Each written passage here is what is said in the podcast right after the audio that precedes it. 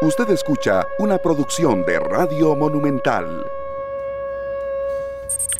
3 de la tarde con 8 minutos. Muchas gracias, Julián Aguilar, nuestro compañero hoy en la cabina de controles. Bienvenidos, amigos oyentes. Gracias de verdad por estar con nosotros en una nueva semana de trabajo. Hoy, lunes 19 de febrero.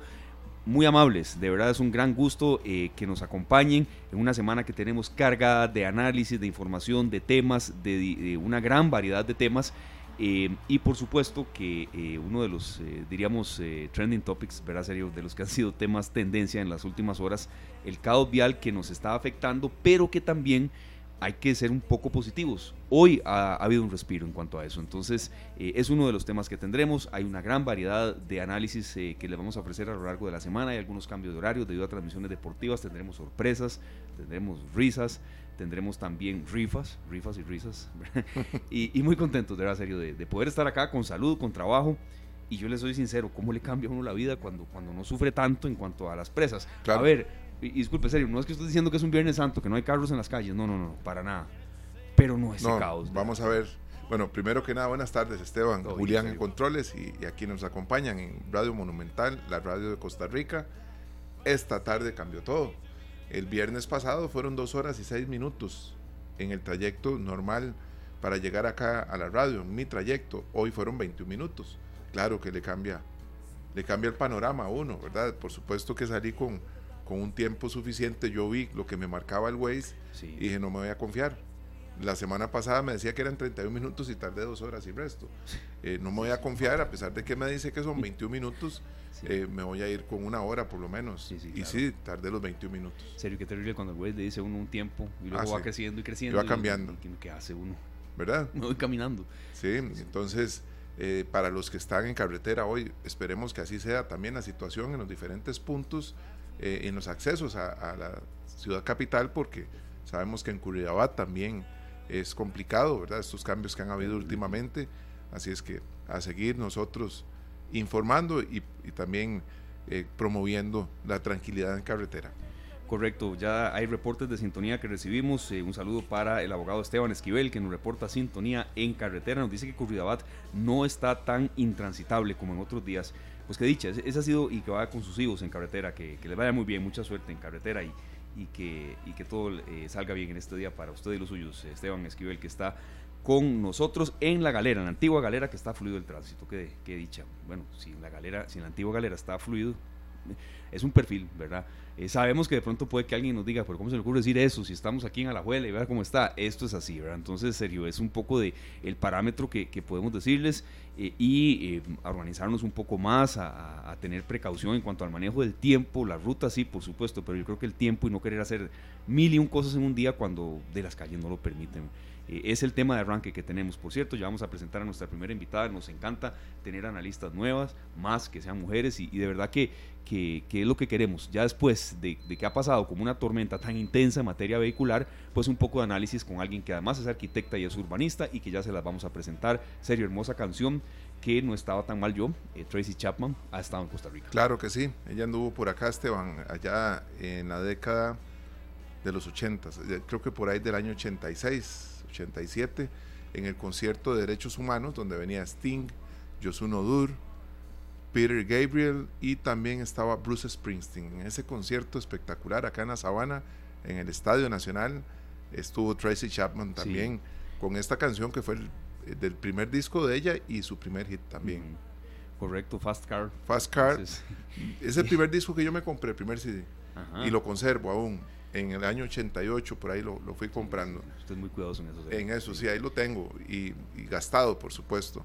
Y acá en, en, la edición número 66 de la entrega de los Grammys en Los Ángeles, California, en el Crypto.com Arena, eh, se presentaron Tracy Chapman y Luke Combs, que es un artista de country que ha estado creciendo muchísimo y que en un disco que se llama Envejeciendo, Getting Old, eh, sacó una versión de Fast Card que fue un gran éxito, estuvo en, en los lugares más importantes en la radio, estuvo en, primer lugar en, en, el resumen que hace Billboard, ¿verdad?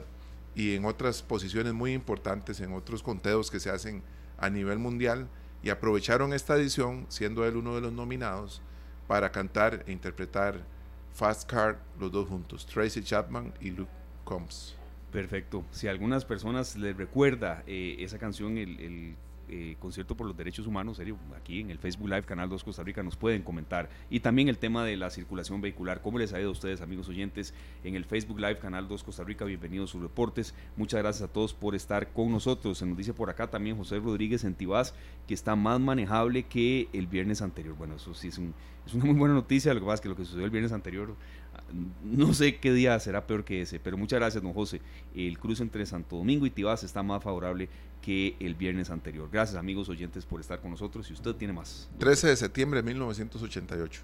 88 fue, no el 86, el 88. 88. Concierto inolvidable. Sabemos que a muchos cuarentones, cincuentones, eh, sesentones les, recuerda bastante. Entre estos grandes artistas también se presentó el artista costarricense Guadalupe Urbina ah. en ese gran concierto. Así es que información muy importante. Yo lo fui a cubrir con Noticias Monumental. No, no, no, así, tampoco así, tampoco así. No, en ese momento usted, en el 88, Esteban tenía 10 años. años, ¿verdad? usted, fue, Julián, a ese concierto, ¿no? Gracias, amigos oyentes, de verdad, por estar con nosotros y por reportarnos sintonía.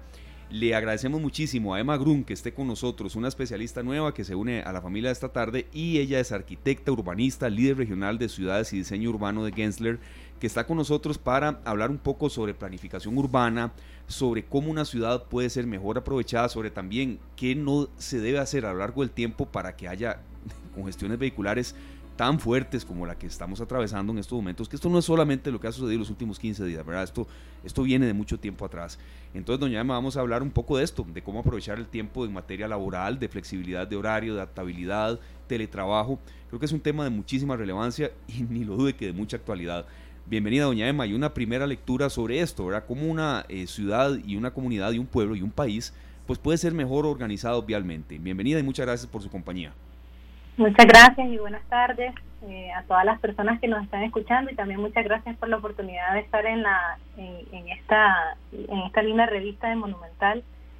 Em, sí, yo creo que nuestro, el enfoque, digamos, desde la planificación urbana eh, tiene, digamos, dos grandes aristas que deberían de funcionar como una simbiosis, ¿verdad? Que la parte de la planificación del uso del suelo y de los equipamientos y todo lo que, digamos, constituye una ciudad, pero también la parte del transporte y la movilidad, es decir, cómo llegamos a todos estos puntos y cómo satisfacemos nuestras necesidades. Entonces las ciudades, digamos, que han sido más exitosas en, lograr manejar, digamos, eh, las necesidades o responder, digamos, a las necesidades de la ciudadanía, son aquellas que em, combinan, digamos, estas dos aristas y de verdad funcionan, como dije antes, como una simbiosis. Y digamos que tiene eh, una, una maravilla, ¿verdad? Lo que es la construcción de ciudades, porque, eh, bueno, a mí me parece una maravilla porque, digamos, es lo que me apasiona y es en lo que he venido trabajando desde muchísimo más de una década. Eh, y es que son complejas, es decir, suceden muchas cosas al mismo tiempo, muchas que, que no podemos, digamos, eh, resolver en el corto eh, plazo, como usted bien dijo, algunas tienen que ser de mediano largo plazo, eh, y pueden suceder, digamos, dependiendo de otras crisis o otras situaciones transversales, pueden suceder cambios. Lo vimos en, en su momento con, con la crisis de, de la pandemia, el COVID-19, como nuestra vida cambió eh, en un giro de 180 grados y, era algo que a lo que tuvimos que responder, ¿verdad?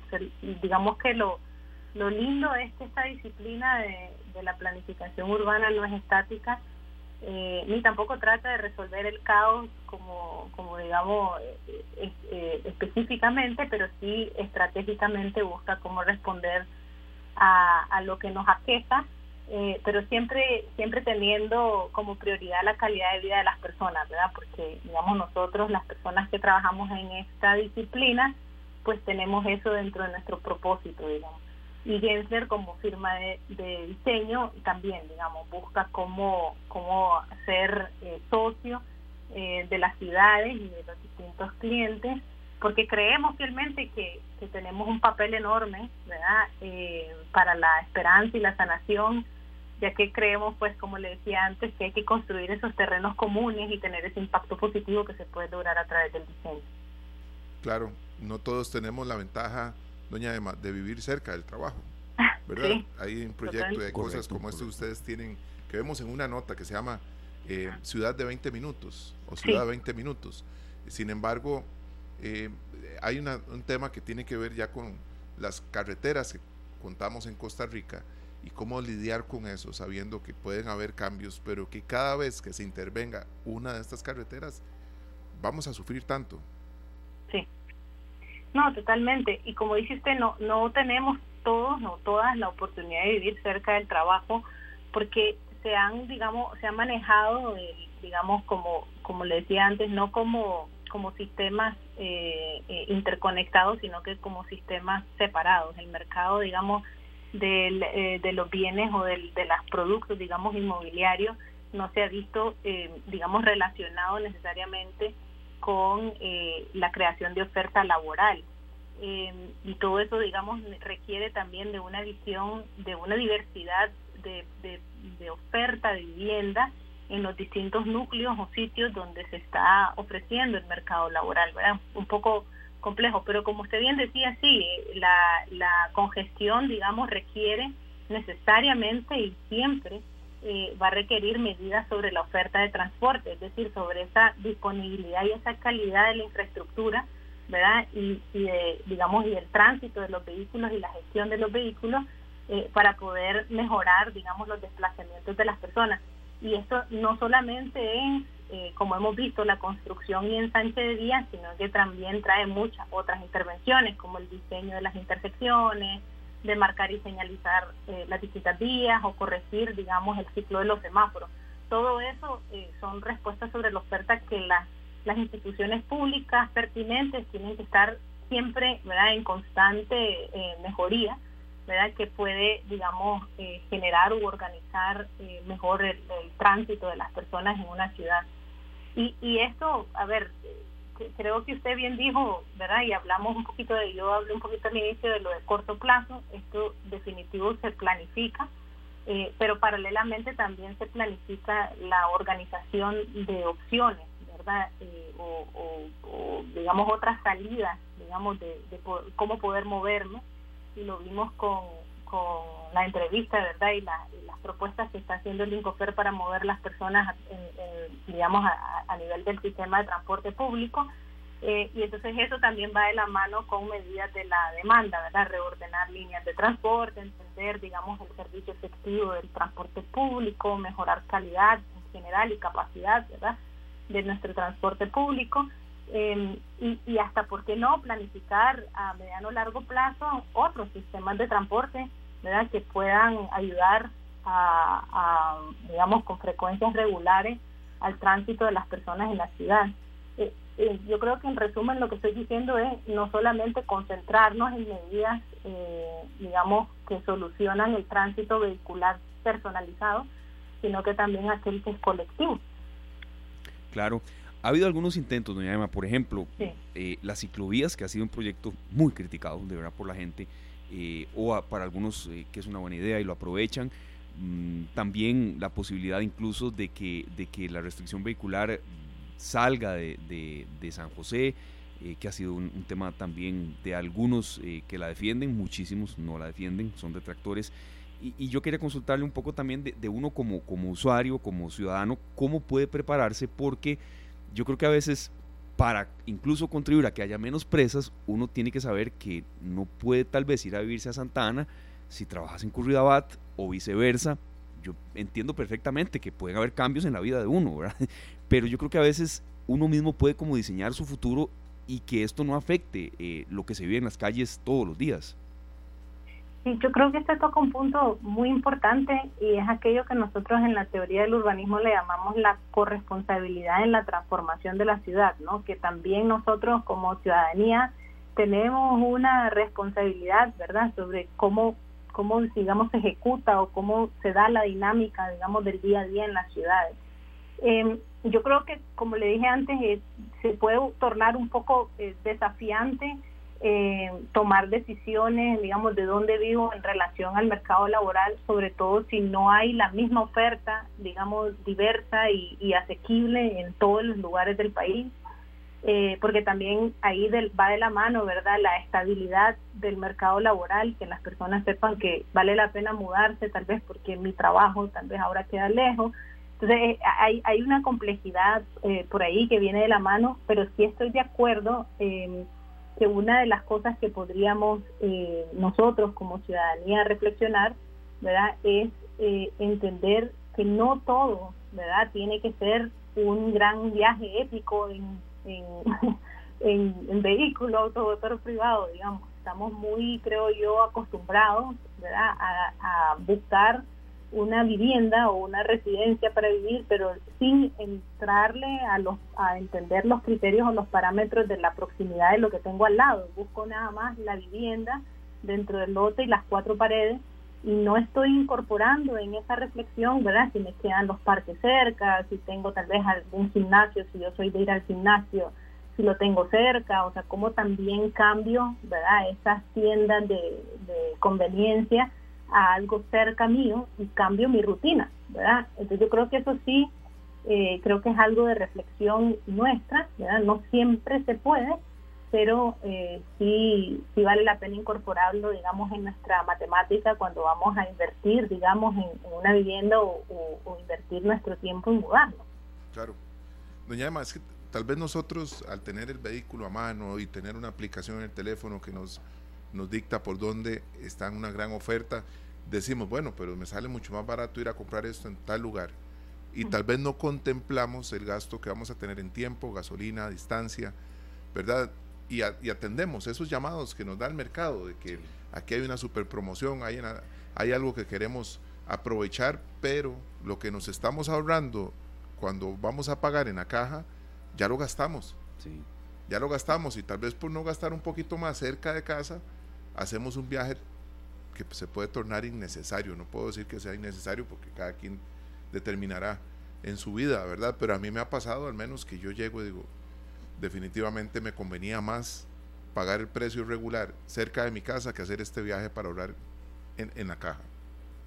Sí, totalmente, de acuerdo con usted, es parte, digamos, de la, de la reflexión que uno puede hacer y yo creo que usted toca un punto muy muy sensible que es el, del bolsillo, ¿verdad? Es decir, me cuesta más en términos de, de, dinero, eh, pero también hay quiero agregar a, su reflexión eh, el único, digamos, elemento eh, del cual no podemos crear más, que es el tiempo, ¿verdad? El tiempo, digamos, camina, digamos, avanza y, y no podemos recuperarlo, ni tampoco podemos multiplicarlo. Entonces yo creo que parte de la, del entendimiento del concepto de calidad de vida mm, radica no solamente en la parte económica, sino que también en la parte de bienestar eh, y, el balance famoso que hablamos, ¿verdad? El trabajo económico y, y, digamos, recreación. Y el tiempo es, eh, es muy valioso también y, vale la pena incluirlo en, esa reflexión que usted eh, acaba de hacer, ¿verdad? No solamente que me sale o no más barato.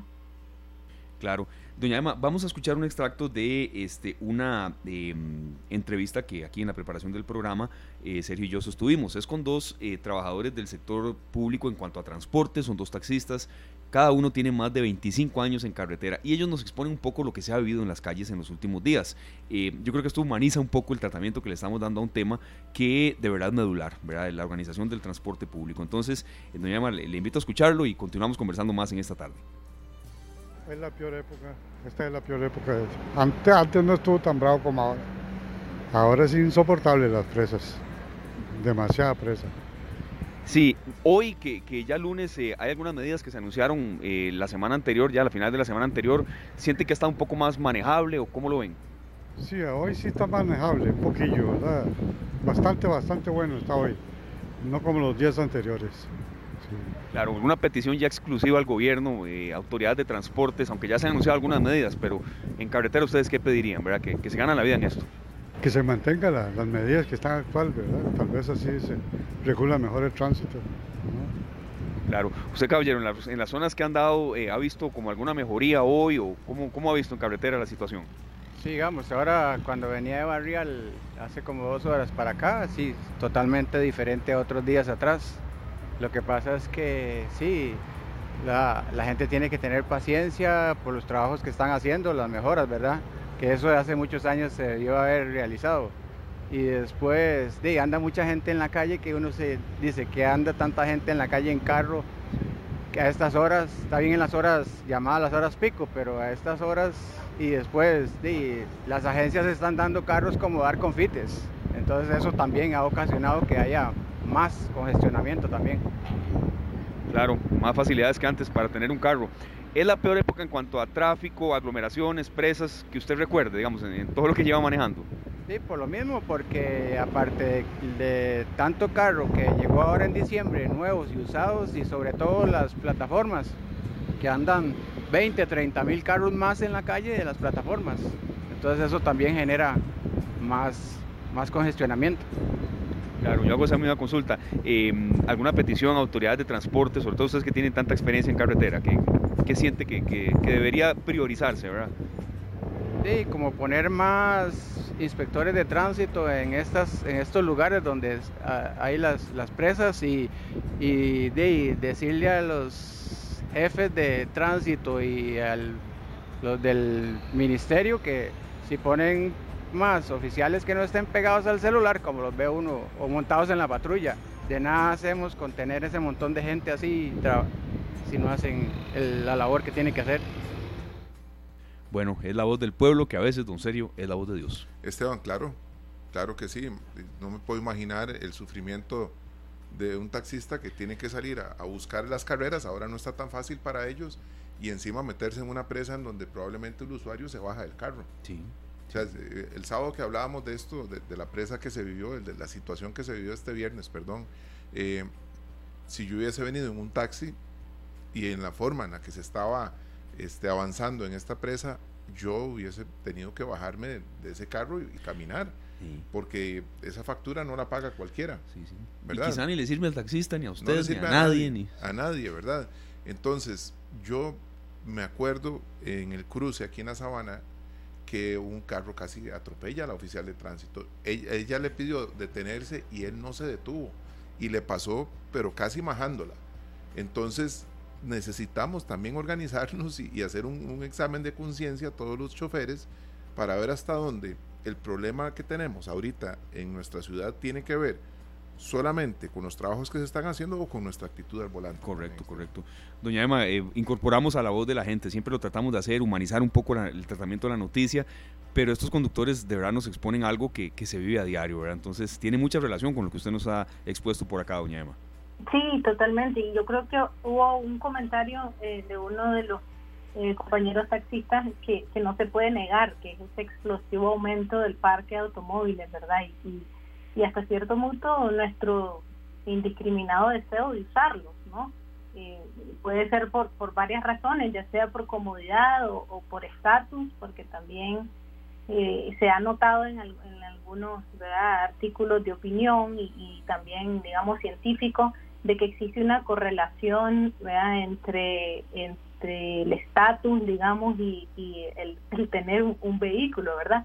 Pero la realidad es eso, no podemos negar eh, los datos de que ha habido un aumento de parque automóvil, en verdad que son hasta cierto punto los que ejercen esta gran y creciente presión sobre la capacidad de nuestras vías públicas. Claro, eh, nosotros tenemos ahí ya, eh, digamos que el criterio que nos hemos formado ha sido por ser dolientes en estas presas también, Esteban y doña Emma. ¿Cómo tener paciencia en medio de esta situación si tal vez los planes que se ven a futuro para desarrollar nuestras ciudades no son muy claros, doña Emma. Vemos que se están reparando, se están solucionando intersecciones, bien lo decía usted, pero el desarrollo sigue siendo donde habían cinco locales, ahora hay un edificio con 100 apartamentos. Entonces, podríamos pensar que eso es un desarrollo urbanístico y tal vez esos apartamentos no están al alcance de las personas que vienen a trabajar cerca de, la zona esta. Desarrollos de uso mixto, serio, por cierto. Adelante, doña Emma, sí. Sí, yo creo que, que usted dijo eh, una palabra interesante que es paciencia. Yo, yo creo que hay que tener también empatía, ¿verdad? Yo creo que hay, hay momentos en los que hay picos, como vimos eh, en, la semana pasada y en el fin de semana, porque hay mm, esas necesarias, eh, ¿verdad? Mejoras o medidas sobre la oferta de transporte, ¿verdad? Eso que hablábamos de la disponibilidad y la calidad de la infraestructura. Hay momentos en los que, bueno, el caos, eh, eh, digamos, se incrementa eh, y, hay que, como usted dice, tener paciencia, pero también empatía, ¿verdad? De que son medidas que, que, que, van a mejorar, digamos, de, en una de las aristas que se necesita mejorar eh, aquella capacidad, ¿verdad?, para nosotros desplazarnos mejor. Pero creo que estamos, y, creo que la de donde vengo yo, que es de la parte del diseño, ¿verdad? No, nosotros en Gensler no, no participamos, digamos, en política, sino que somos plenamente personas que trabajamos en diseñar y sabemos, de, o sea, de primera mano cómo puede transformar un espacio, el diseño y cómo puede mejorar la experiencia humana. Entonces yo creo que también ser partícipe cuando se puede de procesos de diseño o hasta de presiones para poder mejorar, digamos, un espacio, digamos, público, un espacio, y, espacio público no solo me refiero a parques, sino que a las calles también, eh, es algo también que podemos hacer de, de, nuestro lado como, como ciudadanía, ¿verdad? Hemos visto que, que los últimos años nos han enseñado eh, que la única manera de lograr un impacto real es inspirar y liderar para ayudar a las personas a ver un futuro que es más convincente y emocionante que el pasado, ¿verdad? Y creo que esto viene con, con, muchas, como dije antes, muchas aristas, es multidisciplinario. Usted hablaba ahorita de, de distritos de uso mixto, ¿verdad? Ya, ya tenemos que convencernos que estos lugares donde vamos a vivir que sean de un solo uso, es decir, solo vivienda, ya eso se tiene que quedar atrás. Tenemos que nosotros también mandar el mensaje de que ese tipo de oferta ya es cosa del pasado, que tenemos que ir más bien por lugares eh, que son más sociales, que, que revitalizan, digamos, las ciudades, que tienen énfasis más bien en la combinación de usos, como comercio, entretenimiento, deporte, vivienda y de todas las escalas, ¿verdad? Y de, todos los tipos y presionar también porque yo tenga la posibilidad, usted hablaba de las ciclovías, tenga la posibilidad de que si quiero andar en bicicleta, ¿verdad? ¿A dónde voy a andar? Entonces creo que es una conversación, además de paciencia y empatía que hay que empezar a tener, o sea, salir adelante y decir qué es lo que yo quiero como ciudadanía y ser parte del cambio, creo yo. Eh, doña Emma, nosotros el viernes recibimos algunas recomendaciones. De todo, hasta regaños. Yo vivo a cuatro kilómetros y medio más o menos de, mi trabajo y casi que regañado salí, ¿verdad? Que deje el carro, véngase caminando. A mí también. ¿verdad? Eh, yo digo, bueno, ¿por dónde camino? ¿Por la circunvalación o por la ruta 1? Póngame a escoger. Y no escogería ninguna de las dos. O sea, por más que yo quiera hacer deporte, eh, y por más que quiera aprovechar esta situación y buscarle esa, esa parte positiva a Esteban, sí, sí, sí, eh, en bicicleta es prohibido andar en las dos rutas. Correcto. O sea, yo tendría que bajar en bicicleta a San José Centro, pasar por el mercado central buscando salir a la Bruca, ¿verdad? la calle principal de la Bruca para en la, aquí en la Pozuelo dirigirme a hacer trabajo. En otro destino quizás se pueda, pero no es tampoco la solución. Y en la noche. Más fácil. En la noche yo tengo que salir de, de acá y entrar a San José y tengo que escoger si paso por el Líbano, ¿verdad? Por el Mercado Borbón. Con la computadora en la espalda. Con la computadora en la espalda. Eh, o sea, eh, cómo buscar eso que usted habla bien de la empatía, pero también el acompañamiento y las soluciones podrían venir en espacios que no sean invasivos para los vehículos, que tienen poco espacio, pero para que la gente pueda también hacer uso de bicicletas, de caminar y demás, y que haya un acompañamiento de los oficiales de tránsito pero yo creo que la conciencia más grande está en nosotros los conductores, que no vamos a irle a pitar a alguien porque está caminando aquí a la paro, porque anda en la bicicleta y, generando un estrés innecesario en alguien que más bien está haciendo una solución. Sí, total, yo estoy 100% de acuerdo, tal vez mañana no va a ser posible, ¿verdad? Eh, tomar la bicicleta e, e irse muchas veces este concepto de la ciudad de 20 minutos que nosotros compartimos, ¿verdad? En esta nueva publicación que tenemos puede sonar como utópico, mucha gente dice, bueno, esto ¿verdad? No, nunca se va a lograr, esto está diseñado para, no sé, Europa o para otros lugares donde no, donde no viven lo que nosotros vivimos acá en Latinoamérica, mucho menos en San José. Pero eh, digamos que yo creo que están viendo nada más eh, el cambio, digamos, inmediato o completo, digamos, de un día para otro. Que yo creo que no hay cambio que sucede de esa forma, ¿verdad? Yo creo que si no, por ejemplo, logramos eh, hoy tener un cambio a una ciudad, por ejemplo, de 20 minutos, que significa, ¿verdad? Porque no, creo que no lo había explicado, significa eh, ese, ese modelo, digamos, donde, de planificación donde los barrios y los lugares donde vivimos tienen cerca la oficina, la escuela, las tiendas, etcétera, ¿verdad? de, de en 20 minutos, pero a pie o en bicicleta. Entonces, cambiar, por ejemplo, de una ciudad que hoy en día lo mejor es de 50 minutos a una de 40 o de 45, ya es un cambio positivo. O sea, yo creo que también es muy valioso, ¿verdad? Eh, vamos poco a poco y vamos convirtiendo, digamos, eh, en el tiempo, ¿verdad? Esa factibilidad de llegar hasta la meta que queremos. Pero lo importante es tener la visión y que esa visión sea compartida. Eh, y creo que eso es muy, muy fuerte. Yo creo que cuando todas las personas estamos de acuerdo en qué lugar queremos vivir y cómo queremos vivir y cómo nos queremos mover, eso tiene una fuerza inigualable. Eh, y, por, y por ahí deberíamos, digamos, de, tirarnos, ¿no? de, saber y, empujar. Y, y, solo para dar un ejemplo eh, sobre esto de la visión y cómo, cómo mueve verdaderamente transformaciones, eh, las ciudades más, eh, digamos, eh, dispersas que conocemos en el continente americano están en Estados Unidos, ¿verdad? Y, hemos replicado hasta cierto punto ese, ese, modelo de suburbio, ¿verdad? que hay en Estados Unidos donde se mueven con los vehículos distancias larguísimas. Ya se están viendo ahí transformaciones dentro de estos suburbios que están permitiendo que la gente no tenga que tomar el, vehículo para absolutamente todas eh, sus, sus opciones. Y esto viene por varias cosas, ¿no? Por cambios, por ejemplo, en la zonificación, ¿verdad? elementos que están accesibles peatonalmente, pero también reformas, como le decía, de la zonificación, que permiten que haya más mezclas ¿verdad? Eh, en estos vecindarios y que puedan surgir eh, servicios locales por sí solos. Claro. Conversamos con doña Emma Grun, arquitecta urbanista, líder regional de ciudades y diseño urbano de Gensler. Nos está llegando de verdad mucha, mucha retroalimentación. Hay un comentario aquí de un, amigo oyente que se dedica eh, a manejar Uber y, ya lo vamos a incorporar, serio, por supuesto. Yo quería consultarle también, doña Emma, que eh, se enfatiza mucho, eh, usen bus, usen bus, use transporte público modalidad de autobús sería una solución mágica, pero a veces uno siente que las rutas no están tan bien diseñadas y que uno no estaría, digamos, eh, a ver, reticente a usarlo, para nada, pero llegaría al, trabajo durando cuatro horas y media, ¿verdad? O tal vez estoy exagerando demasiado.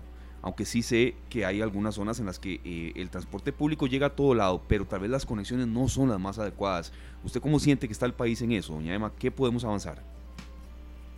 Sí, yo, yo creo que todo sistema, digamos, de transporte público debe de evaluarse eh, periódicamente, ¿verdad? Porque los, la, digamos, la, la, demografía, digamos, de, y, la, hasta el, ambiente o el contexto, digamos, socioeconómico cambia a través del tiempo. Entonces no podemos creer que un sistema, digamos, que funcionó hace 20 años va a funcionar eh, igual 10 años después o 5 años eh, después, ¿verdad? Siempre hay que buscar cómo organizar o reorganizar un sistema de transporte para que brinde un servicio efectivo. Yo sí creo que es necesario posiblemente. Eh, reordenar las líneas eh, troncales de sistemas de transporte público y sus alimentadoras para establecer determinadas preferencias para la circulación y mejorar esta calidad porque hemos visto una tendencia de, eh, digamos, de consolidación de ciertas áreas eh, que no se habían visto antes. Es decir, hay crecimiento de la mancha urbana de la, de la gran área metropolitana de San José que tal vez hace un quinquenio no, no estaba tan consolidado. Entonces sí creo importante, como usted bien dice, que se que se reorganice y que se analice, digamos, ese sistema de transporte público alrededor de las demandas de hoy. Eh, sin embargo, no solamente es el bus, ¿verdad? Yo creo que hay, han habido a lo largo del tiempo en la historia de la planificación del transporte de, San José y, su área metropolitana distintas soluciones. Y creo que ese es el lugar también para innovar, ¿no? para, para buscar cómo otros sistemas que, que, complementan digamos al sistema de buses también tengan espacio. Porque si bien recuerdan, eh, los sistemas de transporte público eh, dan distintas eh, soluciones en distintas escalas el bus debería de ser una solución eh, ya sea un micro, ¿verdad? Que, ayuda a nivel interurbano moverse y, es un poco más lento o ineficiente para aquellos que son regionales. Entonces hay que ir encontrando qué sistema de transporte nos ayuda para cada escala de movimiento, dependiendo ¿verdad? del análisis de cómo se está moviendo la gente hoy y cómo queremos que se mueva mañana. Y eso es muy importante no olvidarlo, es solucionar el hoy pensando en el mañana también. Eso es muy importante, doña Emma. Eh, había escuchado yo por ahí que esta modificación y este nuevo puente que se está haciendo acá en el Ledesma se está proyectando que por lo menos no va a tener afectaciones en cuanto al flujo de agua, ¿verdad? Eh, por los próximos 100 años.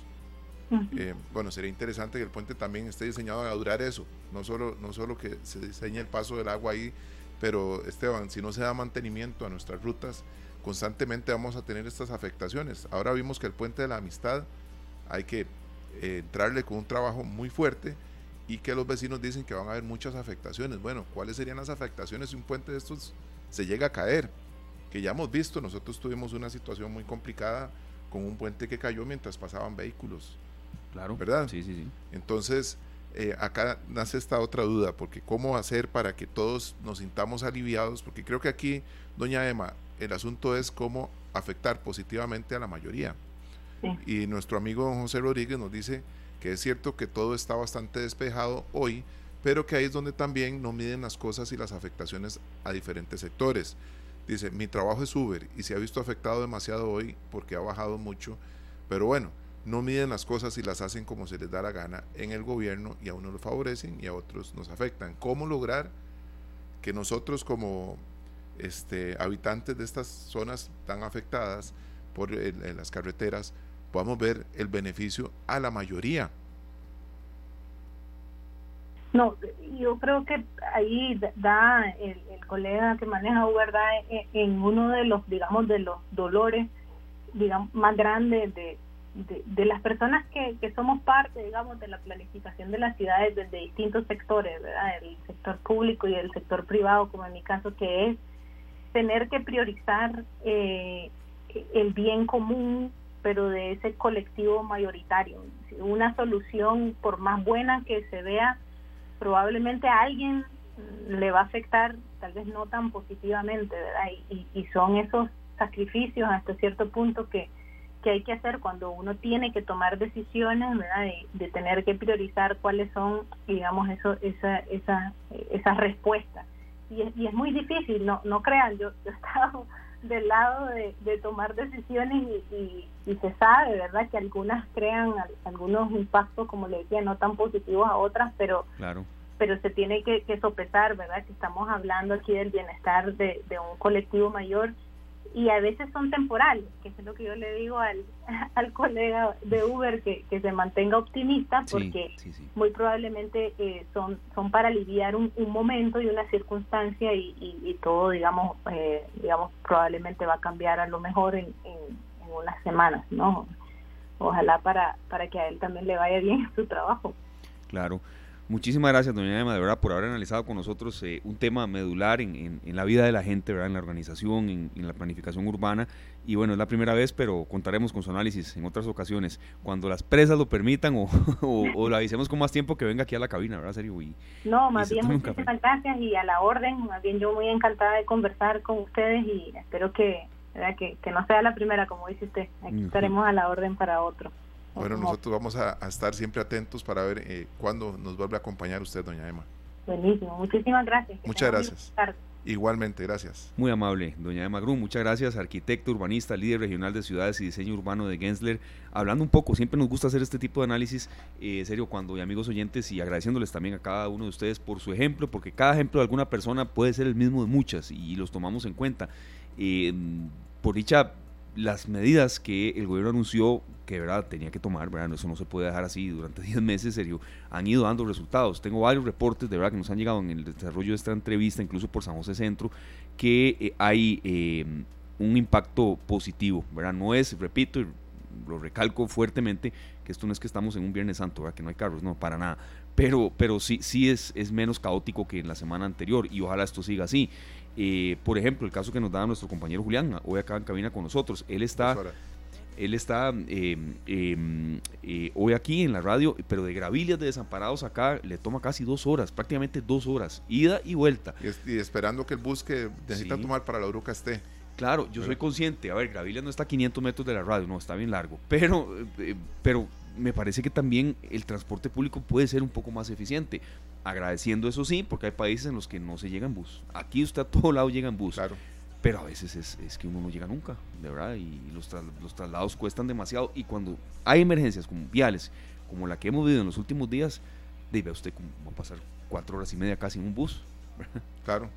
Sí, Sí, sí, entonces- es, es- es un tema, Esteban, que no podemos quitar el dedo en el renglón ahí porque las afectaciones son muchísimas. Sí, sí, Escuchemos esta canción. Claro que sí.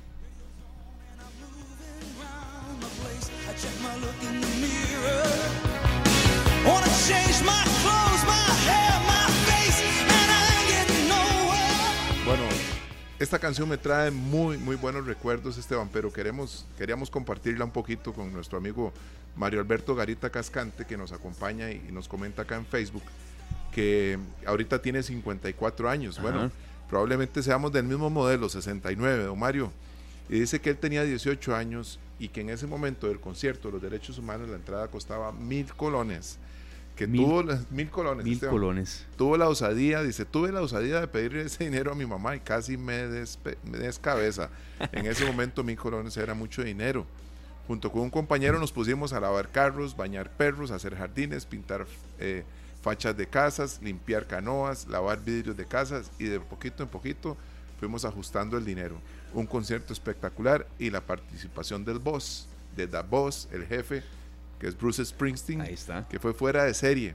Dice que es un excelente recuerdo. Yo le comenté que desde mi casa escuché un pedacito de esta canción. Dice que ese fue el, el punto más alto del concierto. Esta canción. La escuchamos un poco más, Julián.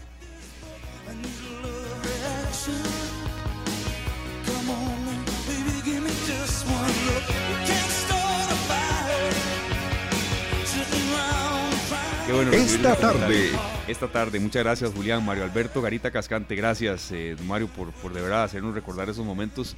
Bruce Springsteen, Born in the USA, una de sus canciones también que, que no, no lo dudo que, que la, de que la interpretó ese día.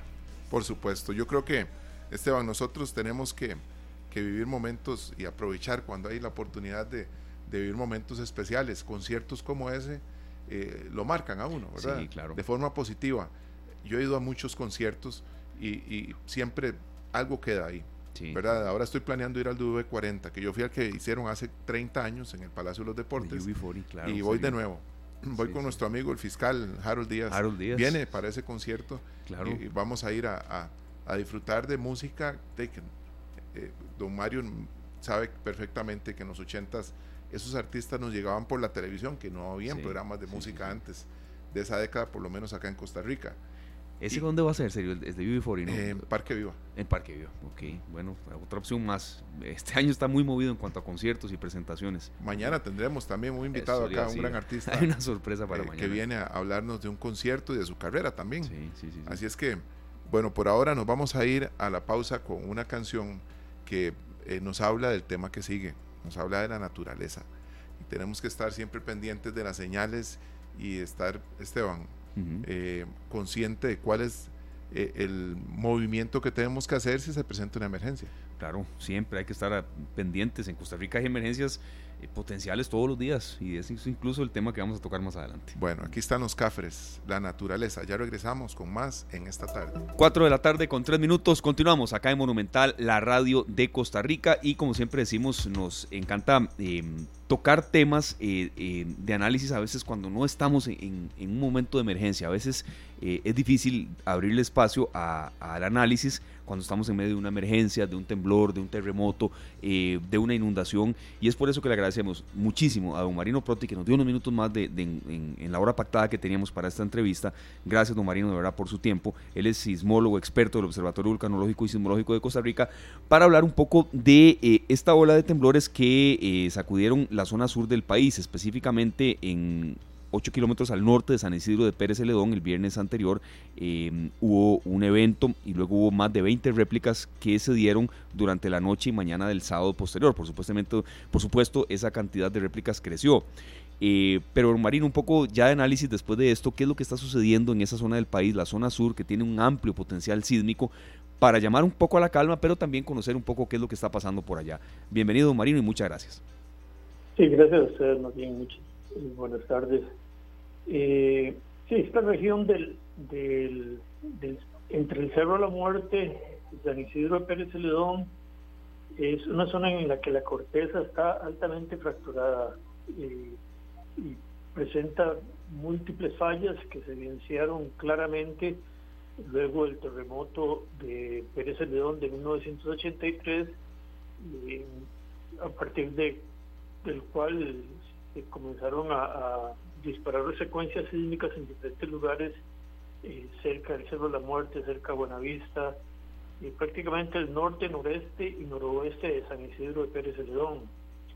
En esa oportunidad, en el 83, la actividad sísmica se prolongó, a pesar de que el sismo no fue un gran terremoto de más de 7, fue de 6.4, no causó daños, causó mucho deslizamiento y todo, pero eh, las secuencias de réplicas para eventos de, de esa magnitud, del orden de 6.4, por lo general es de, de algunas semanas a cuando mucho, algunos pocos meses.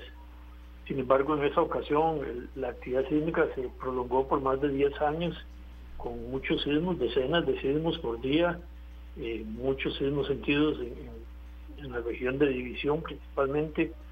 Entonces es reflejo de un fracturamiento muy grande que tiene toda esta zona, que incluye además fuentes sísmicas en la zona de Los Santos y tan, tan al norte como Frailes de de Cartago, de perdón, de Desamparados. Entonces, eh, sabemos que es una zona altamente fracturada. Veníamos registrando actividad sísmica en la región de, de Buenavista, al noreste de, de, San Isidro Pérez Celedón y al noroeste de San Isidro Pérez Celedón en la región de San Ramón de, de Pérez Celedón. Con la actividad del sábado eh, llevamos ya casi 300 eventos sísmicos localizados eh, son muchos más los que han ocurrido porque los podemos ver en, en una o dos estaciones, pero no son suficientes eh, su magnitud como para hacer el registro a más estaciones y permitirnos obtener una ubicación. Pero la actividad es una actividad que podríamos considerar normal para esta región del país por, por el, el grado de fracturamiento que tiene. Claro. Don Marino, ¿se le llama esto un enjambre sísmico o no? Sí, claramente lo podemos llamar un enjambre sísmico. Un enjambre sísmico es una concentración de, de eventos sísmicos de magnitud pequeña, de menores de 5, a veces algunos de, de cinco y medio, 5, pero es, es más la concentración de sismos en el tiempo y en el espacio. Un pequeño lugar donde se presentan muchos sismos eh, por día. Cuando, cuando no hay no hay actividad de fondo considerable y de pronto se presenta un, evento importante, ahí se habla de un sismo principal y una secuencia de réplicas. Pero en este caso es, es actividad tipo enjambre que se ha presentado en varias ocasiones y en varios lugares en la región del entre el Cerro de la Muerte y San Isidro Pérez de León. Cuando se dan tantas eh, réplicas y, y, pasa esto, Marino, ¿podría la gente estar, eh, digamos, predispuesta a que se venga un evento mayor? Es, es, muy difícil. Los enjambres sísmicos son, son siguen siendo eh, muy diferentes en muchos lugares del mundo y en muchos eh, ambientes tectónicos. Eh, la gran mayoría de los enjambres sísmicos que, registramos en Costa Rica no llegan a tener un sismo importante. Sin embargo, han ocurrido otros enjambres sísmicos donde tenemos eventos importantes y, un ejemplo claro fue la actividad sísmica que tuvimos en Puriscal en 1990 que fue inició en marzo, just, 25 de marzo, justo después de un sismo de subducción y se mantuvo por casi un año y, en algunas ocasiones con cientos de sismos por día y de, de ese enjambre sísmico disparado por el terremoto del 25 de marzo del 90 se presentaron tres sismos importantes, uno en junio, otro en julio y el, de y el de diciembre de 1990. Esos tres causaron daños importantes, pero eh, la gran mayoría, como le digo, de los enjambres sísmicos no tienen un evento de magnitud moderada o considerable y, y no hay nada en, la, las formas de onda en los sismogramas, en las caracterísicas de los sismos que se presentan, que nos pueda indicar a nosotros que se trata de un enjambre sísmico eh, que vaya a tener un, un evento importante o no. Entonces, todos se, se, tratan con, con atención, eh, damos una, un- una observación continua y muy, muy de cerca para ver la evolución. Sin embargo, no podemos anticipar si, si tendrá un evento importante o no. Acá vamos a compartir, eh, a compartir en nuestra publicación en Canal 2 Costa Rica en Facebook, don Marino, la página oficial de ustedes, donde también tienen alertas y, y notificaciones, que es muy importante para todos los oyentes y para todos los costarricenses tener esta aplicación instalada en sus cel- celulares.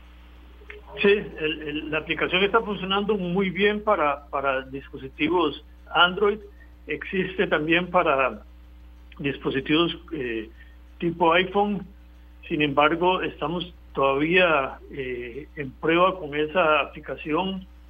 Hay eh, muchos sistemas de seguridad que hay que eh, establecer cuando se trata de, de- de- de- del sistema iOS eh, de iPhone y por eso requerimos un poco más de tiempo para que funcione eh, bien. Nuestra meta es que llegue a funcionar bien, no podemos asegurarlo eh, porque no depende directamente de nosotros. Pero sí, también la página web de los Sicori presenta mucha información. Eh, la página de Facebook de los Sicori es una página en donde se actualiza inmediatamente con, con cada sismo que ocurre de una forma automática y si el sismo eh, lo reporta la población como sentido, nosotros procedemos a hacer una loca- localización manual para más precisa y, y volvemos a, a reportarlo. Por eso es muy importante que la gente eh, cuando ven un sismo, cuando sienten un sismo, entren a esta página y reporte dónde lo sintieron. O sea, no solo dónde se sintió fuerte, sino decir en qué lugar están, porque eso es, eso es muy importante para nosotros para determinar las características del sismo y si debemos reportarlo, si debemos hacer una localización eh, más fina para, para hacer un nuevo reporte o si simplemente se queda con la ubicación automática. Claro, por supuesto, don Marino. Además, que, que- que la gente pueda decir fuerte o no, por supuesto se agradece un reporte así, pero eso puede variar mucho de acuerdo donde estén en, referencia, en relación con otras zonas, ¿verdad? Yo quería hacer una consulta, don Marino, porque lo- los, las cifras de ustedes que siempre están muy actualizadas, incluso a, di- a diario y, y- y, digamos, eh, de manera prácticamente hora a hora. En el 2023 se percibieron 1.125 sismos al mes en Costa Rica, 1.125 sismos al mes en Costa Rica. ¿Qué nos dice un dato así? ¿Que eso es normal? ¿Que fue un año muy sísmico el anterior? Eh, ¿Verdad? Porque a veces los datos hay que interpretarlos un poco y no solamente leerlos.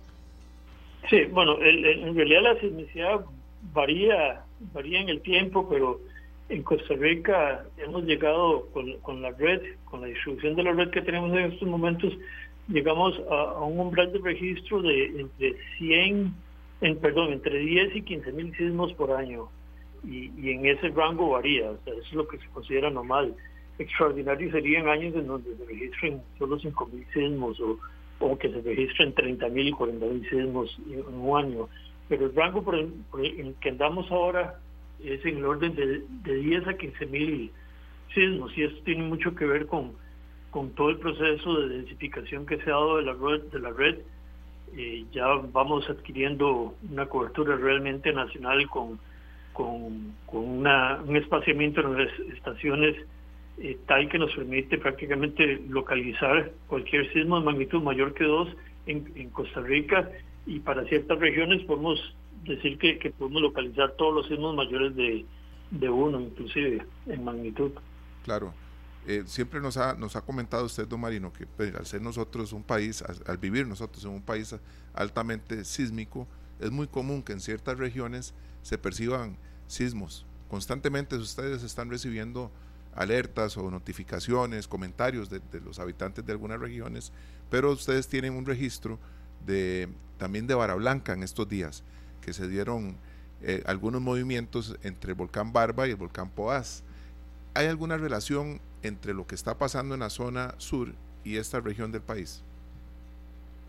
Es par- parte del análisis que estamos haciendo, porque el, si no la, la actividad sísmica que hubo, el, terremoto de Pérez Celedón de junio de 1983, ocurre después de un terremoto grande de subducción eh, bajo la península de Osa, el terremoto del sábado santo, y es respuesta de ese, de ese nivel de, de esos cambios que hay en la distribución de esfuerzos en la placa superior como consecuencia de los procesos de subducción. Igual el ejemplo que mencionaba antes del terremoto de- a la entrada del Golfo Nicoya en marzo de 1990 que disparó el enjambre sísmico de Puriscal, disparó cuatro enjambres más en, en Candelaria, Santa Bárbara, eh, en el Surquí y, y el Cerro de la Muerte, que venía con muchos sismos, eh, se detuvo en el 90 por, por no, no completamente, pero sí disminuyó considerablemente el número de sismos y esto es eh, con esa actividad del 90. Eso demuestra un poco el, el- cómo las, las, las condiciones locales en cada falla están de alguna forma eh, o son responden eh, directamente a lo que pasa en la zona de subducción.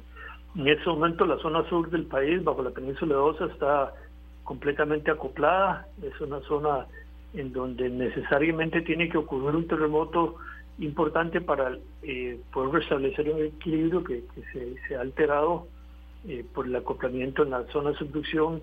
Y este, este acoplamiento tan fuerte hace que la placa del coco transfiera su movimiento hacia la placa de, Panamá. Entonces la placa de Panamá está siendo sometida a una compresión bastante fuerte que hace que, que, se, que se disparen enjambres en diferentes lugares o actividad sísmica aislada en diferentes lugares, como vemos al norte de, de, Buenos Aires, eh, de Punta Arenas, como vemos al norte de, de San Isidro Pérez Celedón, e inclusive podríamos eh, pensar o tan, tan, solo pensar, no podríamos eh, asociarlo directamente que la actividad de en, entre los volcanes Barba y pueda ser reflejo de ese nivel de compresión. Sin embargo, sí está claro que, que el, este límite entre la placa de Panamá y la placa del Caribe que atraviesa Costa Rica por prácticamente parte de Costa Rica por la mitad a lo largo de todo un sistema de fallas, toda esa región de fallas está siendo sometida a cambios importantes en el régimen de esfuerzos debido a este acoplamiento tan fuerte en la zona sur. Y cuando ocurra el terremoto bajo la península de Osa, pues vamos a ver, con toda claridad, vamos a ver enjambres sísmicos dispararse en varios lugares del país, sobre todo en la parte sur y central de Costa Rica. Muy, muy interesante, de verdad, esta, esta explicación que no es en el momento de una emergencia, eso es lo que yo quiero recalcar siempre. Dumarino, todos estos procesos, por ejemplo, el que se vivió este fin de semana, viernes, sábado, eh, favorece a que se vaya dando liberación de energía o, o, eso tal vez no está relacionado tanto con ese evento que se espera para la zona sur? Sí, eso depende mucho del, del, tipo de falla y ambiente tectónico. Por ejemplo, en la, zona de subducción, el Pacífico Central de Costa Rica, eh, entre la península de Nicoya y la Edosa, digamos, frente a, a Herradura, frente a Quepos, Dominical, toda esa región de la zona de subducción es muy débil y ahí está ocurriendo sismicidad constantemente porque no hay no hay zonas de acoplamiento fuertes que puedan acumular esfuerzos por mucho tiempo. Entonces ahí sí hay una liberación prácticamente constante de energía, inclusive la mayor parte de la de la convergencia del choque entre la placa del Coco y la de Panamá en esa zona se libera en forma sísmica, ni siquiera produce sismos. Si contamos el, acoplamiento, el, la cantidad de energía sísmica liberada con, con, con, sismos en esa zona solo, solo aporta el, el 18 o 20% de lo que representa la convergencia, el otro 80% se va en forma sísmica. Pero en otras regiones donde hay parches fuertes, por ejemplo, eh, bajo la península de Nicoya o bajo la, la península de cuando se acopla, solo sismos grandes tienen la capacidad de liberar la energía en esa zona. Digamos, si esperamos un sismo de magnitud 7 y quisiéramos liberarlo con, con sismos de magnitud 5, eh, deberíamos tener en el orden de mil sismos de magnitud 5 y esa cantidad de sismos no ocurre. Entonces, no cuando se presentan sismos de magnitud 3, 4, eh, esos sismos no contribuyen realmente a la liberación del, del, del, del deslizamiento que se ha acumulado en parches fuertes. Claro, don Marino, nosotros vamos a seguir promoviendo acá que cada vez más costarricenses tengamos descargada la aplicación del sí. Opsicori. ¿Cuánto le beneficia al Opsicori tener cada vez más costarricenses eh, emitiendo información para ustedes? Sí, bueno, el, el, el, objetivo del, del observatorio y la misma Universidad Nacional es, es poner al servicio de la población eh, los productos de sus investigaciones y esta aplicación es un es un servicio que se da al país. Entonces eh, nosotros queremos por supuesto que llegue a la, a la mayor cantidad de usuarios. Nosotros no ganamos nada adicional por, por el número de gente que haya pero nos hace sentir bien que, que la aplicación llegue a más gente y que pueda servir eh, para que la, la población tenga algún mecanismo de, conocimiento de, un eventual terremoto y que tenga los segundos necesarios para, para protegerse. Eh, nos sirve y ayuda mucho después de, que la gente ha recibido la alerta que, que el usuario entre y reporte la intensidad, si lo sintió, si no lo sintió, si lo sintió leve, si lo sintió muy fuerte. Y, y la misma aplicación tiene unas caricaturas ahí con, con, el grado de intensidad eh, y los daños o cómo se percibe para que la gente lo, lo reporte.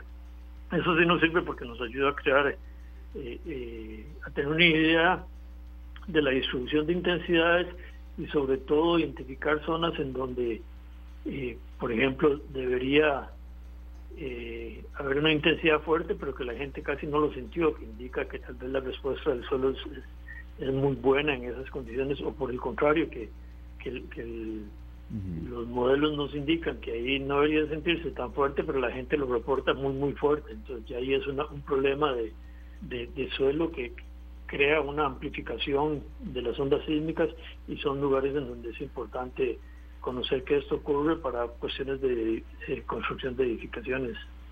Claro. Don Marino, nos consulta por acá un oyente, Martín Brenes, en el Facebook Live, que si la aplicación de alerta está funcionando, si ha, si ha habido eh, algún tipo, no sé si de, si de anomalía a veces en, en el proceso de descargarla o no. Sí, la, la aplicación para, para Android está funcionando muy bien. Y, y si alguna persona, por ejemplo, los, el- dos sismos, dos o tres sismos del fin de semana dispararon la alerta, si al usuario no, no se le disparó, puede ser por varias razones. Una puede ser que en ese momento no tenía eh, conexión a Internet. Es muy importante que tenga la, la conexión de, de Internet. La otra es que no esté compartiendo su ubicación, porque la aplicación requiere eh, saber dónde está el usuario para, con base en la ubicación del sismo y la magnitud, determinar en esa precisa ubicación donde está el usuario si lo va a sentir leve, si lo va a sentir fuerte o si lo va a sentir muy fuerte. Y así es como determina el tipo de alerta que le envía el usuario. Entonces, hay, eh, esas son razones por las que en algunos momentos algunos usuarios se quejan de que no no no recibieron la alerta y tal vez por, por algunos momentos, algunos instantes, no tuvo cobertura de, de, celular para, para la red de datos o no, no estaba conectado a ninguna red de, de internet inalámbrico y por eso no, no recibe la, la, la alerta. Perfecto, ya, ya, bueno, esperemos que don Martín haya escuchado su, su comentario. Don Marino, muchísimas gracias. No, con mucho gusto.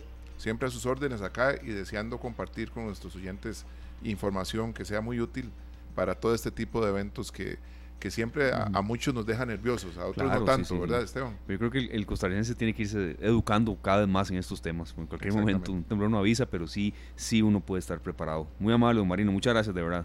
No, con mucho gusto. Es parte del, del Sí. trabajo de nosotros en las universidades públicas.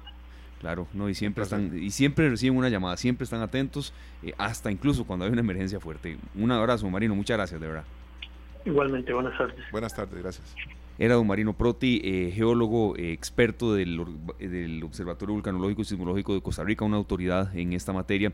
Y así como, como nos hacía la consulta de don Martín, hay, mucha gente que, agradece que, estos espacios se abran, en serio, cuando uno estamos ante una emergencia. Es, a veces poco lo que uno tal vez puede profundizar en ese momento. Entonces eh, es bueno también eh, reflexionar. A mí sí me llamó mucho la atención de muchas dudas de la gente del propio viernes a esa hora. No tenemos programa sábado, pero a veces uno piensa en el programa a las 24 horas del Claro. día. Entonces, de verdad sabíamos que, que era un espacio que queríamos abrir. Incluso la pregunta que usted hizo, lo que está pasando en Barra Blanca. Ya el tema del volcán Poás no lo queríamos mucho enfatizar porque se ha aclarado que, que es algo, a ver, aparte de, de- de todo lo que tiene que ver con, en relación con un enjambre sísmico, con fallas, pero sí también lo vamos a refrescar porque sabemos que mucha gente va para allá. Pero estos espacios de verdad son, son, son buenos de, de analizar cuando hay un periodo de calma. Y la aplicación, evidentemente, serio, pues tiene que tener una muy buena conexión a internet, ¿verdad? Claro. Son- no- Acá nos dice don Miguel Ángel Granados Castro que a mi celular sí llegan siempre las notificaciones, Sí, las sí, sí, alertas. sí. Y le da gracias a don Marino. Eh, saludos para don Martín Brenes, para Milagro Vargas Amador, que nos dice que el de Cinchona en Zarapiquí. Nos comenta ella también. Tenemos saludos por acá para nuestros amigos que nos acompañan siempre, don Mario Alberto Garita, que nos ah, comentaba sobre el concierto con el que iniciamos, don Frank Ovares, que estaba hablando ahora con el tema de la de las del tráfico en Costa Rica, ¿verdad? Del Sí, tránsito, que sí, dice sí, que después de 15 años de pensionado y haber manejado en Estados Unidos, y en paréntesis pone, donde el flujo del tráfico los viernes es terrible, escucho acerca de las presas aquí y como que la simpatía no me inquieta. Bueno, es un comentario muy válido. Y de verdad, amigos, si ustedes no están de acuerdo con alguna posición que tengamos, siempre y cuando sea respetuosa, como la verdad es la gran mayoría de las que recibimos acá, bienvenida sea y, las, y siempre las compartimos. Eh, un, un día estos me estaban comentando eh, unos amigos que a veces nos quejamos mucho, que en México y en Brasil es una cosa desesperante, en Panamá incluso. Y bueno, es, eh, es un comentario muy válido que me hacían, ¿verdad? De, gente, de, de alguna gente que se tuvo que ir a trabajar un tiempo allá y luego ya volvieron a Costa Rica y sí, dicen, sí, no, tampoco es que aquí es una belleza, ¿no? Pero también a veces eh, valorar lo que en otros países se vive.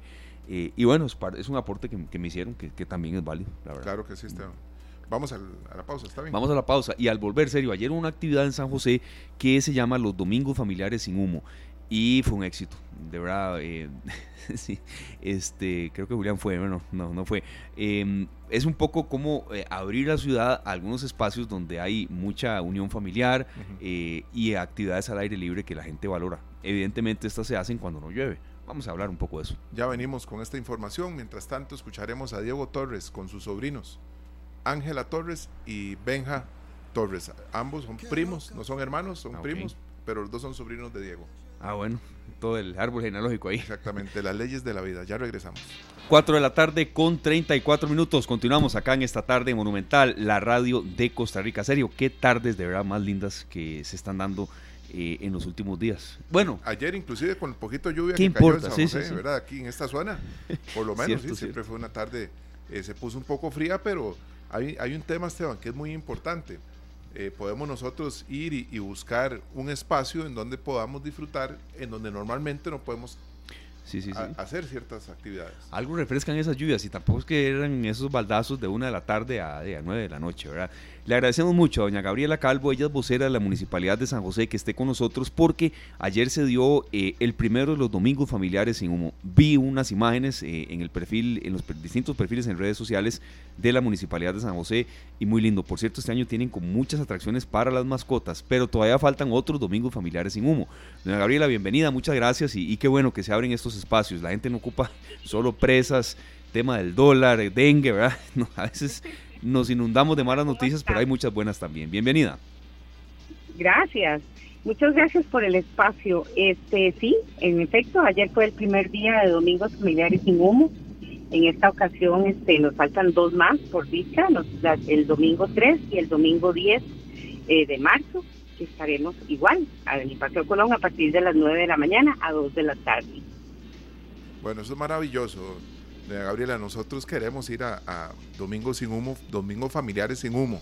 Eh. ¿Cuántas actividades, y muy importante, podemos llevar a nuestra mascota también? Pero en realidad es una actividad para toda la familia. Tenemos todo tipo de actividades. Tenemos, en, eh, bueno, damos gracias a Dios porque tuvimos buenos patrocinadores. Tenemos, eh, patro- bueno, EPA en este caso, que es la cuadra de, de las mascotas. El domingo 3 vamos a tener el concierto para mascotas con el tapado. Este, tengo que decirles que es increíble el ver cómo las mascotas de un momento a otro, en qué momento, en qué comienza a tocar, las mascotas se quedan totalmente en silencio. Más bien los adultos, los, el, el hombre es, es verdad, el, Es el El que que hace ruido. Es el que hace bulla. el que hace ruido, claro, qué bueno. y hay una reacción, porque uno inmediatamente dice, ¿qué está pasando? Y todo aquel ladrerío se terminó. Es increíble, tienen que verlo. Ah, Yo lo vi y lo por eso lo puedo decir. Este, también tenemos otros patrocinadores, tenemos un go-kart para chiquitos, Tenemos salón de patines, donde tenemos los, los patines eh, para prestarlos a los niños o a los adultos, no solamente a los niños. Tenemos otra zona de, de inflables de extremos, donde hay eh, pared escaladora, el castillo, el poder jugar fútbol dentro del inflable. Eh, tenemos todo tipo de actividad del Comité Cantonal de Deportes, donde no solamente llegan los muchachos de las diferentes disciplinas Ajá. este, que existen, sino además para dar talleres, sino además tenemos juegos este, interactivos ahí mismo. eh, y muchísimos, muchísimos inflables y todo totalmente gratis. Claro, una consulta, doña Gabriela, eh, los próximos domingos eh, de que habrá esta actividad de los eh, familiares sin humo, ¿en qué mes serán un poco la agenda para la gente? Ok, ¿en qué, perdón? ¿En- ¿Es es el próximo 3 de marzo? y el próximo 10. En realidad no hicimos el 25 porque tenemos el fondo de André Amador claro. en Paseo Colón. Entonces es lo que nos dividió las- en los domingos de, de domingos familiares sin humo. Pero si no, hubiera sido este 25, pero tenemos el fondo de André Amador el 25, el 3 de marzo y el 10 de marzo es- estamos con domingos familiares sin humo. Doña Gabriela, esto es muy importante porque sabemos que mucha gente no va a un parque como la Sabana o mismo este, allá en, en- por Pasado Ancho, el Parque de la Paz. Mucha gente no los visita, pero acá sí vienen al Paseo Colón. Es increíble. Yo tengo muchos años de estar con domingos familiares sin humo y mi experiencia es tan agradable, tan... A mí me, me, me, me llena de felicidad de ver familias completas, muchas mujeres o papás con niños, donde los chiquillos dejan ahí, los chiquitines dejan los zapatillos. Eh, el domingo le dije, eh, al, tenemos los compañeros de los bomberos, que eso también ahora les voy a contar, Claro. y me dicen, se quedan así me dicen, le digo, vea, si ustedes ven un chiquito descalzo, háganme el favor, avisan a la, a la policía o los avisan a nosotros. Y se quedan las, las muchachas del INSI, de los bomberos, y me dicen, ¿por qué? Le digo, porque fue que se salieron del, del, del inflable y la mamá no se dio cuenta. Qué interesante, Y ¿verdad? andan, Sí, sí, sí. y sí. andan descalzos por el, por el, porque como los chiquitines tienen que dejar los zapatitos Claro. fuera del, del inflable, entonces es, muy, es un pacho, porque uno dice, ah, ah, este chiquito anda, este chiquito anda, la mamá no se ha dado cuenta que se salió del inflable, porque anda descalzo. Claro, vea, qué, qué bonito, de verdad. ¿Cómo les fue en cuanto a asistencia, doña Gabriela?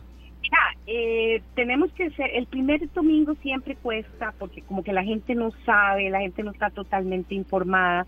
Entonces, en la mañana estuvo un poco vacío, pero ya acercándose a las 12, ya estaba lleno. Qué interesante. Eh, vamos a ver, nosotros nos imaginamos un lugar en donde los chiquitos están corriendo y jugando en los inflables y los papás también tienen un montón de actividades para ellos, ¿verdad? Así es. sé que durante muchas en muchas ocasiones ustedes han tenido incluso conciertos. Sí, tenemos para, no, no, tenemos este actividad en Tarima desde las 9 de la mañana. Arrancamos con, con clases de zumba, eh, hay otras otro tipo de, de, de clases ahí que son de, de terapia. Luego tenemos una, una activación infantil. En este, este domingo tuvimos a la pájara pinta. Este, después tenemos un grupo musical que es el que hace el cierre. Claro, doña Gabriela, nos nace aquí una duda. Estábamos comentando Sergio y yo que dicha que hay estas actividades, ¿verdad? Pero yo estoy seguro que si, que si fueran, son, son por ejemplo, eh, tres domingos familiares sin humo. Si fueran seis, la gente diría, es muy costoso, ¿por por qué no se realizan tal vez más, en, en- aprovechando que no, los meses que no llueva? Ok, eh, primero que todo tengo que contarles que por al principio de año, a- tanto a la municipalidad como a las empresas, hacer las contrataciones es complicado. Claro, claro. Entonces, daríamos lo que fuera por comenzar en febrero ah, y ojalá antes de clases, pero siempre ha sido un costo porque de, este, hablar con los patrocinadores en diciembre es un poco difícil, ¿verdad? Porque están en otras cosas. Entonces a veces te dicen, espérenme, voy a ver qué hago. Eh, hay algo, otro- algunos otros patrocinadores que se planifican mejor. M- Me explico, a veces cuesta también conseguir el patrocinio. Entonces, en este caso sí tenemos que, que reconocer, el primer, son cuatro domingos, un domingo no se pudo hacer porque no contábamos con el, el decreto de interés público y si no lo teníamos, Ingeniería de Tránsito no nos daba el permiso.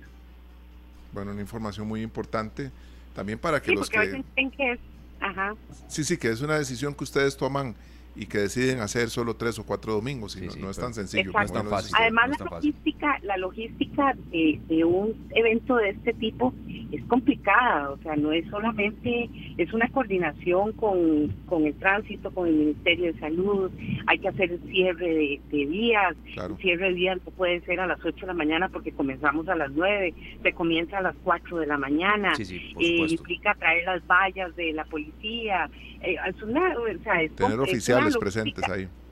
Sí, señor, porque puede, puede venir ahí un- alguien que venga soplado. Una vez nos pasó que, que venía un carro y todo el mundo pegaba gritos porque el carro y el hombre decía, llevo mi mujer embarazada. De, claro, él no vio el Paseo Colón y él se tiró por Paseo Colón porque iba para el hospital. Claro. Por supuesto. No, no, claro. No, no, y entendemos que es así. Incluso la consulta iba eh, nada más enfocado en, en saber las razones, ¿verdad? Porque la gente se, la- se lo pregunta, sí. pero qué dicha que, que estuvo masiva la actividad. Em, Sí, Hasta en patineta Creo que el domingo, Sí, sí. perdón, este domingo va a ser mucho mejor porque ya la gente, gracias a ustedes, los medios que informen más que vamos a estar el domingo 3 y el domingo 10, este, porque nos ayuda, la gente como que le- es temerosa y dice, si voy y no hay nada, ¿verdad? O sea, Claro. también como que venga hasta San José y, y no- y que no estemos, también este puede, puede pasar, ¿verdad? Entonces es informar bastante que vamos a estar. Otra cosa que les iba a comentar es que tenemos tres instituciones, que es el INS, la compañía Fuerza y Luz y los bomberos. Los bomberos llevan su, su, su, su ¿cómo se llama? Su carrito antiguo de bomberos, lindísimo, los bomberos tienen, interactúan con ellos, los niños pueden preguntarles sobre el uniforme, ponérselo, les dan talleres de prevención en caso de que haya incendio en las escuelas o en la casa, lo mismo el INS, el INS está haciendo talleres y trabajo de, de, prevención de accidentes, de qué pasa si manejas borracho, llevan los anteojos para ver que cómo se, se ve si caminas, si has tomado, ese tipo de actividades, igual la compañía tiene este eh, cómo puedes este economizar luz. Entonces es, es- es muy muy bonito porque las instituciones se apuntaron y, y es el más servicio el que podemos dar a toda la familia que se presente en el en el Paseo Colón. Bueno, nosotros vamos a estar siempre promoviendo estas actividades, doña Gabriela, porque son muy importantes y también le permiten a muchas personas realizar actividades que normalmente no realizan. Estamos hablando de los es. muchachos que también pueden ir con sus patinetas y disfrutar Así. de un espacio ideal para ellos sin que hayan anden corriendo riesgo en las Sí, calles. claro, claro.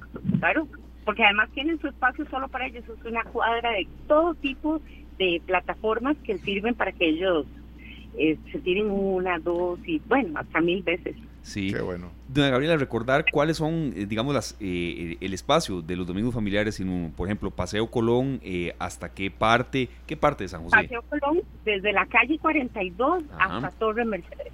hasta Torre Mercedes. Sí, sí, es una franja eh, amplia y qué dicha que la gente ha ido.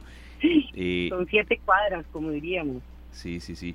Vean, nos comprometemos a que el 2 de marzo, eh, bueno, el 2 de marzo es sábado, evidentemente. Entonces, el 1 de marzo hacemos una, una, una nueva entrevista para ver qué, hay- qué opciones y qué atracciones hay para, para el Claro, próximo. porque y sí. puedo confirmarles, por ejemplo, por ejemplo, este Kenneth Tencio va a estar, Qué bueno, Kenneth Tencio, que Eh, lucha por Aire ah. París. Sí, sí, sí. ¿sí? entonces él va a estar con nosotros un domingo, pero tengo que confirmarlo porque no estoy segura, sí estoy segura del, del día 3, que es el, el concierto de, de las mascotas, eso sí lo tengo clarísimo, pero lo de Kenneth Tencio tengo que confirmarlo a ver si, si, si va a estar el, el 10, Bueno, el no, domingo 10. perfecto, ahí estaremos dándole seguimiento. Qué dicha que la gente fue, fue muchísima. Yo vi, de verdad, vi algunas imágenes y ojalá que, que sea así para, para la próxima edición del próximo domingo 3 y el domingo 10. Muchas gracias, doña Gabriela. No, con mucho gusto. Un placer, un placer siempre, doña Gabriela, gracias.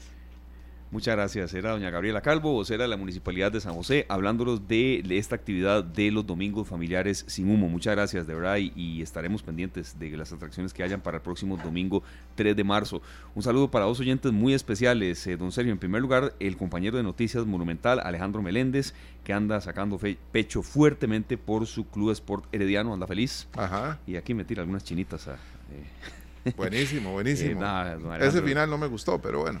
Muchas gracias, Alex. Aquí está.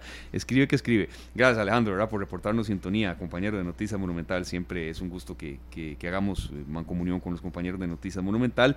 Y para don Carlos López, él es el oyente de, eh, de Washington, Estados Unidos, que siempre escucha esta tarde los distintos espacios de Radio Monumental. Y no está en Washington, está exactamente en Escazú, en una enorme presa. Don Carlos, es un gran gusto que está en Costa Rica. Vamos a ver em, cómo manejamos agendas para que pueda estar por acá en eh, la oficina, en, la, en los estudios, en la oficina también, en los estudios de Central de Radios y pueda saludarnos. Y también para Oscar Ramírez, no es el macho, es eh, un oyente que usted también conoce, de serio, Oscar Ramírez, que nos ayuda, nos ayuda siempre en, en sugerencias de temas y nos está escuchando desde carretera. Gracias, amigos oyentes, de verdad, por estar con nosotros en esta tarde. de Tenemos varios Oscar Ramírez que nos escuchan. También Oscar Ramírez Vargas, que es un gran amigo que Sí, nos, ha, nos ha escuchado, nos ha acompañado acá en esta tarde. Vamos a nuestra última pausa comercial y ya regresamos con más en esta tarde. Muchas gracias, Julián y amigos oyentes de Monumental, la radio de Costa Rica. Nos estamos retirando un pequeño entremés de lo que vamos a tener mañana, Sergio. Vamos a analizar con expertos eh, el estado, la situación y las acciones en materia de dengue. Eh, de verdad, las cifras que se dieron hoy son muy, muy preocupantes. Hay incluso hasta cinco eh, veces más casos de dengue que los del mismo periodo del año anterior. Ya hay fumigaciones masivas en algunas zonas. Cuidémonos, no, no queremos más enfermedades de la cuenta. Bueno, vamos a, estar atentos a esto, Esteban, porque aún no han llegado las lluvias, ¿verdad? Ujú, Y Así es. normalmente eso se intensifica y se complica aún más con la llegada de, de las lluvias. Correcto, mañana tenemos horario habitual, vamos de 3 a 5 de la tarde, juega el tricampeón nacional, el Deportivo Saprissa, juega también la Liga Deportiva Alajuelense, estoy tratando de obtener la visa para ir al Morera Soto, pero en los horarios que hay, Sergio, este, Salvoconducto. vamos a ver, pero en los horarios eh, que hay- son estos partidos, eh, no hay alteración de esta tarde, vamos de 3 a 5 mañana. Bueno, mañana nos encontramos, nos vamos con Emanuel, la última luna. Feliz tarde eh, para todos, gracias Julián. Nos vamos, que la pasen muy bien. Este programa fue una producción de Radio Monumental.